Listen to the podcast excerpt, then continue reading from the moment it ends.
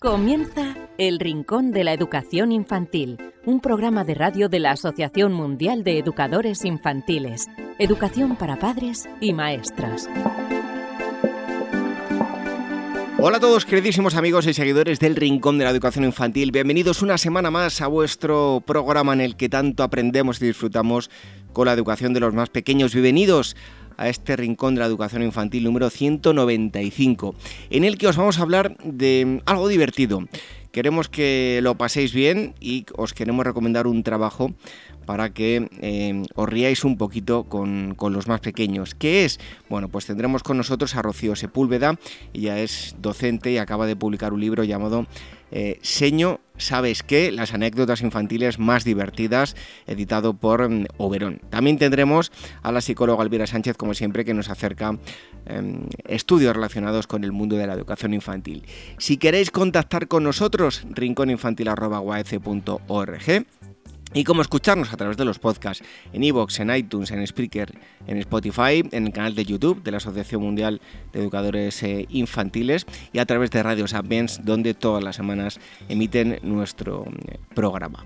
Os emplazamos a que sigáis aquí con nosotros unos eh, segundos de, con un consejo y enseguida volvemos para seguir disfrutando con em, este libro llamado Seño, sabes que recibido un fuerte abrazo de este humilde servidor que os habla, David Benito, como digo, unos segundos y enseguida estamos con todos vosotros. Dicen que los primeros libros son muy importantes para un niño, mejoran el vínculo entre padres e hijos, entre maestros y niños, desarrollan sus sentidos y su imaginación, enriquecen su lenguaje e incrementan su inteligencia.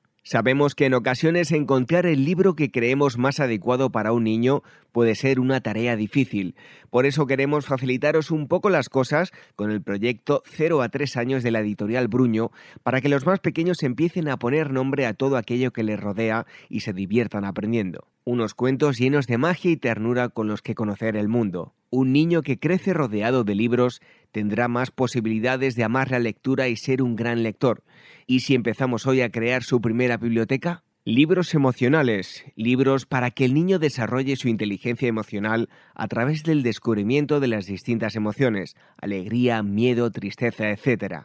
Libros manipulativos. En esta colección, padres y educadores encontrarán libros para incitar al niño al movimiento de sus manos y desarrollar su psicomotricidad, libros con piezas móviles que giran sobre sí mismas, libros con lengüetas, pop-ups, etc libros para desarrollar el lenguaje, cuentos para que los padres lean a los niños y para que desarrollen su lenguaje, aumenten su vocabulario y puedan conocer las principales emociones y rutinas. Libros sensoriales. En esta colección, padres y educadores encontrarán diversos libros para desarrollar los principales aspectos de las capacidades sensoriales de los niños, identificación de colores, texturas, etc. Libros lógicos, libros para que el niño desarrolle su inteligencia lógica a través de asociaciones, búsquedas, descubrimientos, etc. El proyecto 0 a 3 años de Bruño, recomendado por la Asociación Mundial de Educadores Infantiles, AMEIWAEF. El Rincón de la Educación Infantil, la radio de la Asociación Mundial de Educadores Infantiles.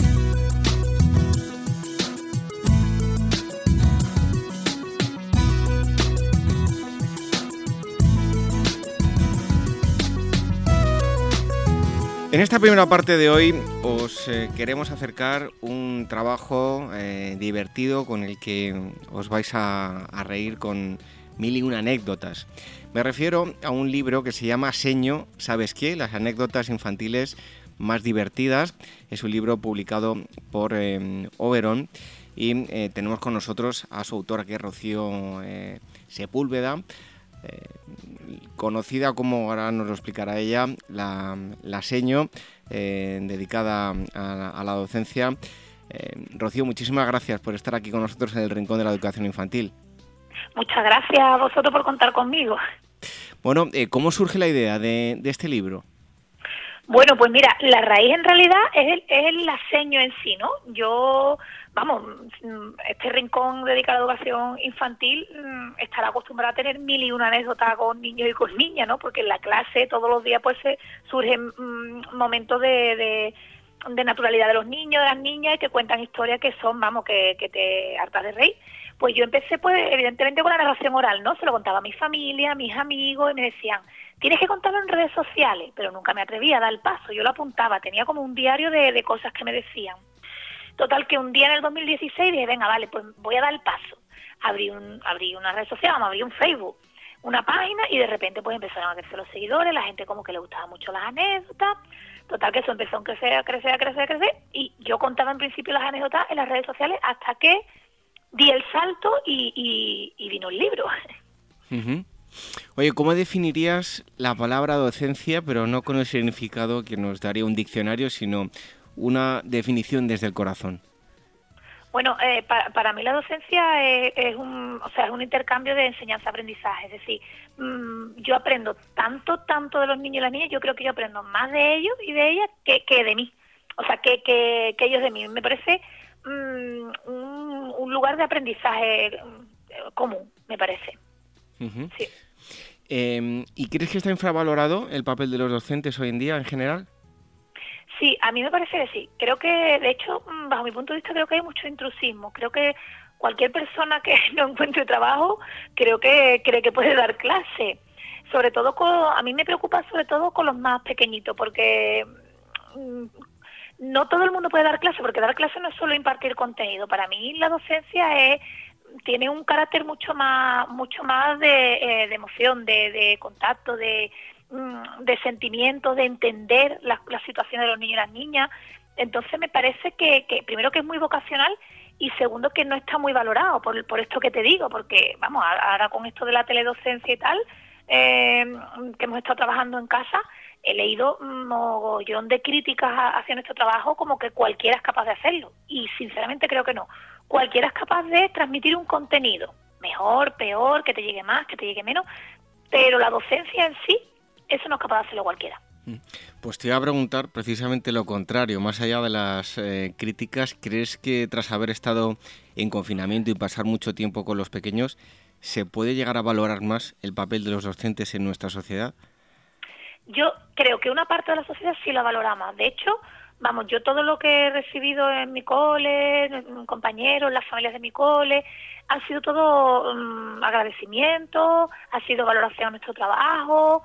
En general, sí, hay una, una parte de la población que yo creo que sí se ha dado cuenta de cuál es nuestro trabajo, que va mucho más allá de enviar tareas. Es el hecho de la preocupación, del, del que los niños y las niñas nos sientan cerca, es, otro tipo de relación más allá de la transmisión de conocimiento. creo que una parte de la sociedad sí se ha dado cuenta, pero los que siguen hablando solamente de la cantidad de vacaciones que tenemos, eso siguen sin darse cuenta. Bueno, y cuéntanos, ¿quién es la seño? Pues mira, la seño soy yo, soy Rocío Sepúlveda y soy una maestra de educación especial. Y nada, yo en realidad soy una docente como otra cualquiera, con sus anécdotas diarias, lo que pasa que yo, bueno, pues me he atrevido a, contarla. Yo soy una gran amante del humor y una gran amante de los niños y las niñas, entonces decidí como unar esas dos, como mis dos pasiones, y por eso nació La Seño. Em, como padre que soy yo, eh, hay veces que lo que toca es regañar a, los pequeños, en mi caso a, las dos pequeñas que tengo, pero eh, yo reconozco que hay veces que es imposible aguantarme la risa eh, aún sabiendo que, hay que regañarles por lo que están haciendo, ¿no? ¿Te pasa eso frecuentemente? Sí, yo soy, sí, eh, te tienes que aguantar la risa. Yo soy especialista en aguantarme la risa, ¿eh? Yo, mm, porque hay momentos que de verdad que es que, como tú dices, que te tienes que aguantar porque estás intentando explicarle algo que no está bien, de una manera medio seria, y te salen por, bueno, te cuentan cualquier historia, te dan alguna respuesta de la suya y te tienes que aguantar. Y, y es que te tienes que aguantar. Vamos, me pasa montones de veces. ¿Qué, es lo más incómodo que, te han preguntado? Bueno, te hacen preguntas muy personales, ¿eh? A mí me preguntan, bueno, eh, si me he casado, si tengo hijos, que si tengo madre, que por qué tengo madre, que ya soy mayor, me preguntan. Me preguntan que por qué estoy tan blanca, me preguntan que por qué mi pelo es de ese color, te preguntan cosas, vamos, eh, es que te, son, vamos a ver, desde la naturalidad y el cariño, ¿eh? O porque tienes mala cara, ¿no? Una vez que yo, yo no uso, o sea, soy miope, pero, pero uso lentillas siempre. Y una vez me estaba haciendo un tratamiento de los ojos y me puse las gafas y los niños me decían, pero qué fea, qué fea con las gafas, te lo dicen, que es que no, que no te lo dicen con maldad, te lo dicen con naturalidad porque realmente lo piensan. Entonces, pues, te lo dicen y ya está. Bueno, hay, hay una cosa que a mí me ha hecho mucha gracia y es que te han llegado a preguntar que por dónde hacen caca las sirenas, ¿no? Sí, sí, sí, sí, los pequeñitos, sí. Que yo en realidad pensé, ostras, qué buena pregunta. O sea, si existía la sirena, ¿por dónde harían caca? Claro, yo normalmente cuando me veo en una de estas pregunto, ¿por dónde crees tú que la hacen? Siempre le reboto la pregunta, ¿vale? Y entonces ya normalmente en corrillo empiezan cada uno a decir una cosa. Sí, sí, siempre intento porque claro, yo a veces me veo en, situaciones, vaya, me tengo que pensar lo que me han preguntado. Claro. ¿Y te han hecho llorar alguna vez? Sí, muchas veces, muchas veces tanto de la risa como de la, de la pena, ¿eh? Sí, sí, sí, muchas veces. Cuéntanos eh, algunas, de, una de cada. Bueno, de la risa, yo, o sea, me acuerdo de, por ejemplo, un día que estaba yo en una clase explicando una cosa, no me acuerdo qué fue, creo que era el simulacro de incendio, ¿no? Muy serio, tal y cual, había un, un niño que se había preocupado mucho porque que hay un incendio, muy seria, tal, no sé qué, entonces yo, yo lanzo una pregunta y yo, Mm, ¿qué, pensáis? ¿Qué, ¿Qué idea proponéis? Y me levantó uno la mano muy seria y me dijo, eh, señor, ¿tú sabes que hoy es el cumpleaños de mi tortuga Donatello? Ahí, que no tenía absolutamente nada que ver, y ahí, yo me tuve que reír muchísimo, no lo pude evitar. Ahí lloré yo de la risa, pues es que no tenía absolutamente nada que ver. Y bueno, de, la pena montones de veces, o sea, uno de, de mis niños pues le dio un infarto cerebral con seis años, que me dejó totalmente desmontada. Y bueno, de, de pena te puedo contar varias, sí. ¿Cómo ha sido tu relación con, los alumnos en todo este tiempo de pandemia? Pues mira, diaria, la verdad. O sea, cuando terminábamos la tarea, yo yo me he comunicado a través, por, mm, por supuesto, videollamadas, Classroom y tal, pero yo soy de educación especial, entonces, claro, no todos mis niños usan el lenguaje oral para hablar, en fin, yo tengo como diferentes sistemas alternativos. Entonces yo he utilizado mucho vía móvil, mm, llamadas e intercambio a través de videollamadas, claro, porque cada uno es diferente, no todos tenían acceso a, las nuevas tecnologías y tal.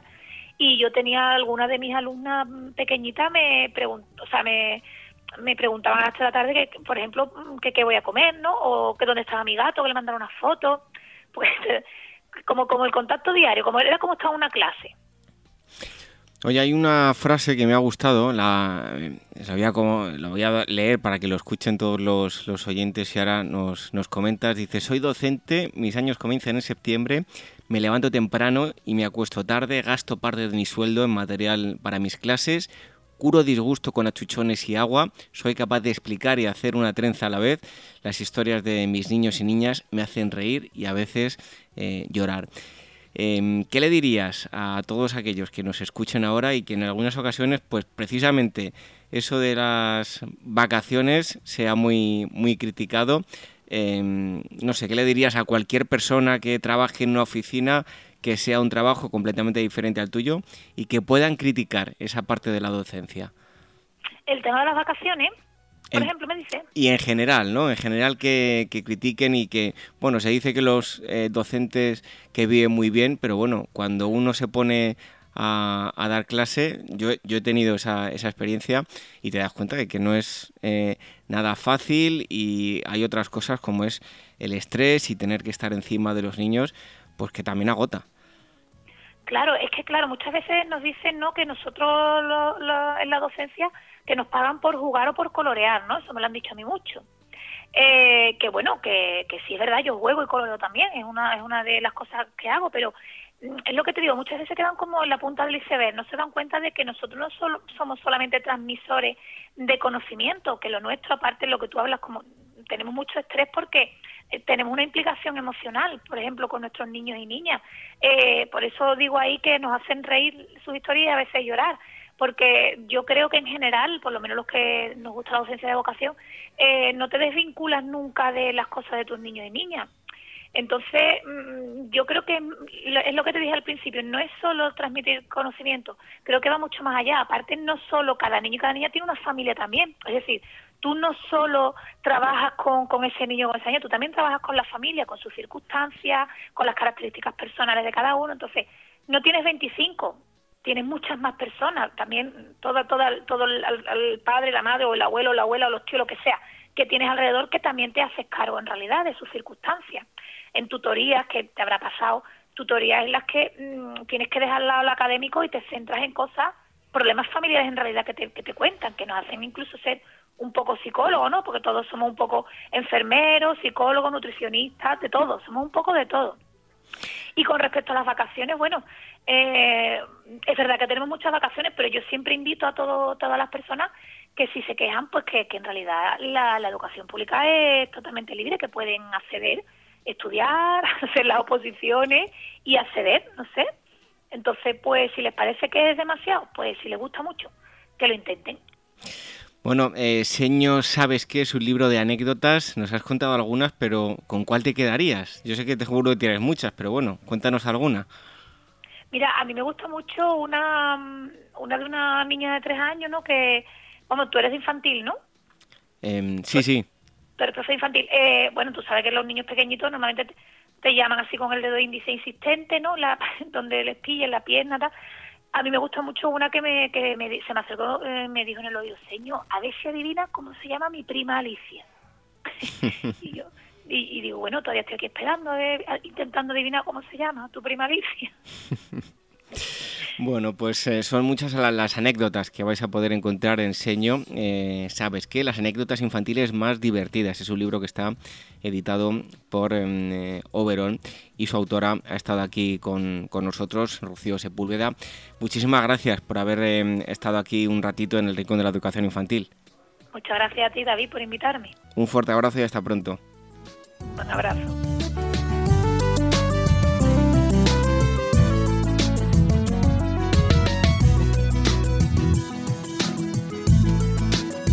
El Rincón de la Educación Infantil, la radio de la Asociación Mundial de Educadores Infantiles.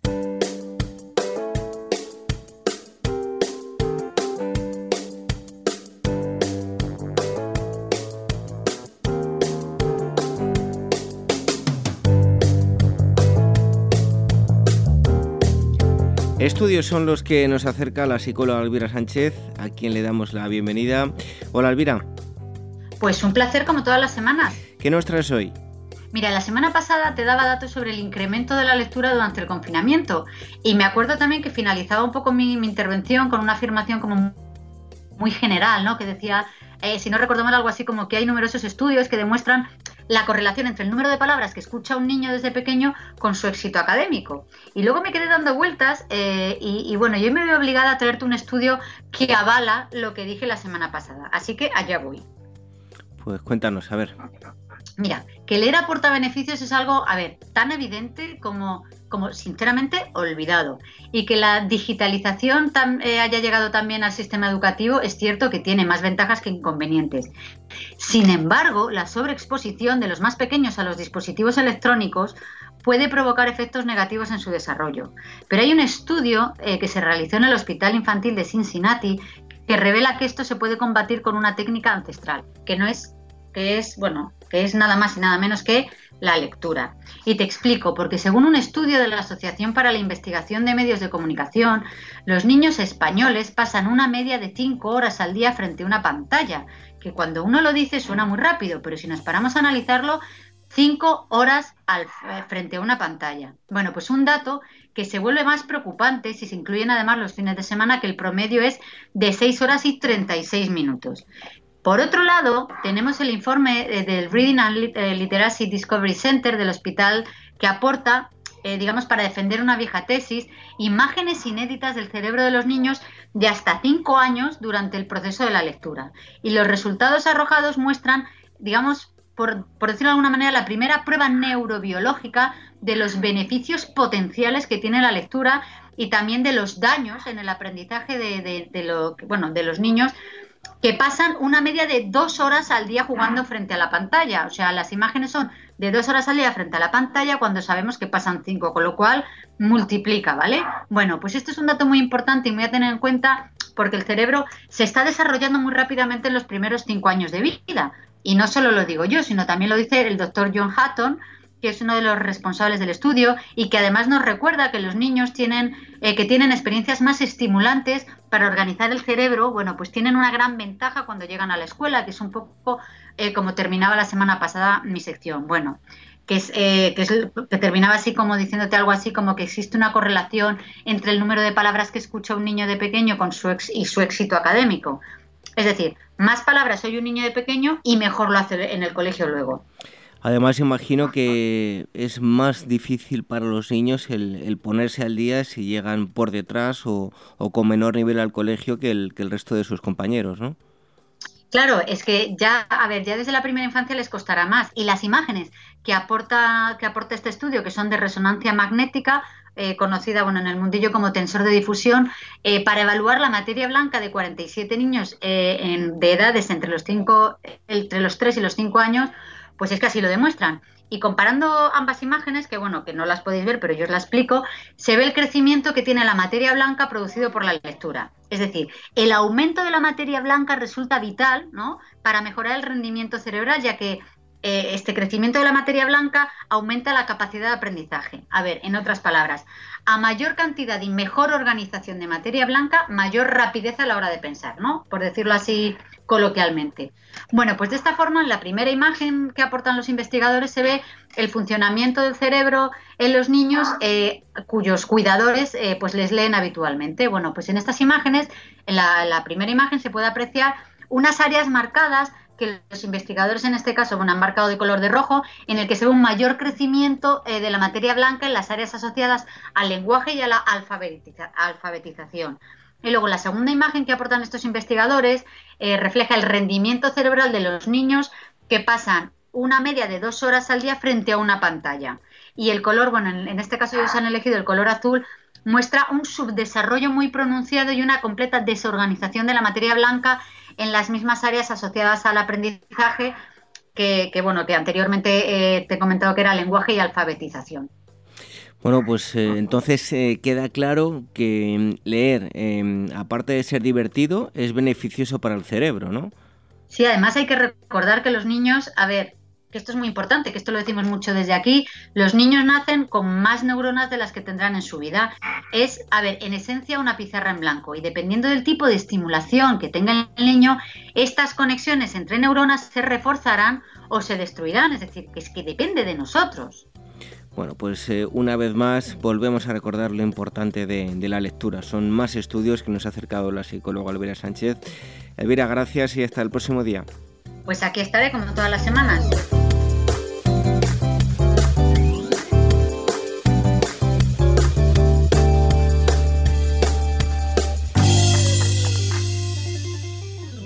Red de docentes comprometidos con la paz. La educación sin valores solo convierte al hombre en un demonio más inteligente. Por ello, AMEIUAF ha puesto en marcha este proyecto. Un docente comprometido con la paz es un profesional de la educación infantil o primaria que sabe y cree que la docencia es la tarea que más puede transformar la sociedad y que quiere conseguir un mundo mejor, más justo, más equitativo, más amable y en consecuencia más feliz. Apúntate y forma parte de la red de docentes comprometidos con la paz. Es gratis y solo tiene ventajas.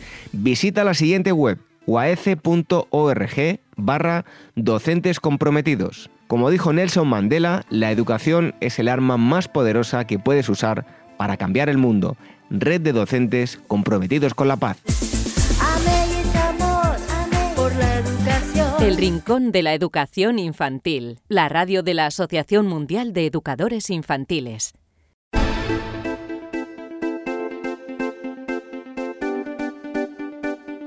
Hasta aquí este programa 195 del Rincón de la Educación Infantil en el que hemos charlado con Rocío Sepúlveda, autora del libro Seño Sabes que editado por Oberón, donde se cuentan mil y una anécdotas eh, infantiles mm, muy, muy divertidas. Si queréis contactar con nosotros, rinconinfantil.org y cómo escucharnos a través de los podcasts en iVoox, en iTunes, en Spreaker, en Spotify, a través del canal de YouTube de la Asociación Mundial de Educadores Infantiles y todas las semanas a través de Radio Sapiens, donde se emite nuestro programa. Os emplazamos dentro de, hasta dentro de una semana aquí para seguir disfrutando con la educación de los más pequeños en el rincón de la educación infantil. Hasta entonces, que seáis muy felices. Adiós, un niño deshonesto.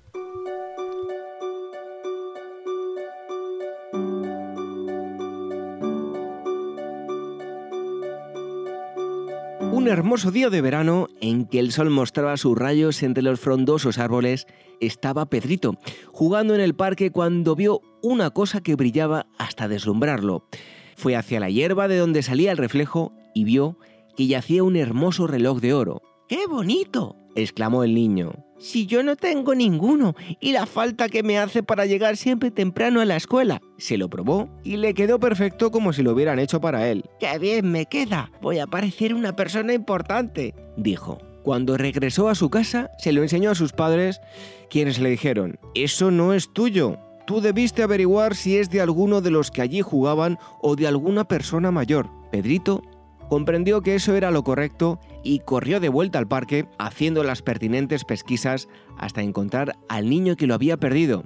Le devolvió el reloj y este muy agradecido le dijo, ¡Qué bien me has hecho! Porque si mis padres se enteraran que yo perdí este reloj tan costoso, me castigarían por largo tiempo. Por eso quiero darte una recompensa.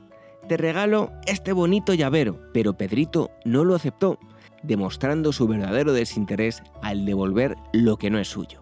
Después, al regresar a su casa, Pedrito les dijo a sus padres, Ahora me siento mejor que antes, pues aunque el reloj es muy bonito y me quedaba muy bien, estoy satisfecho por haber actuado honestamente.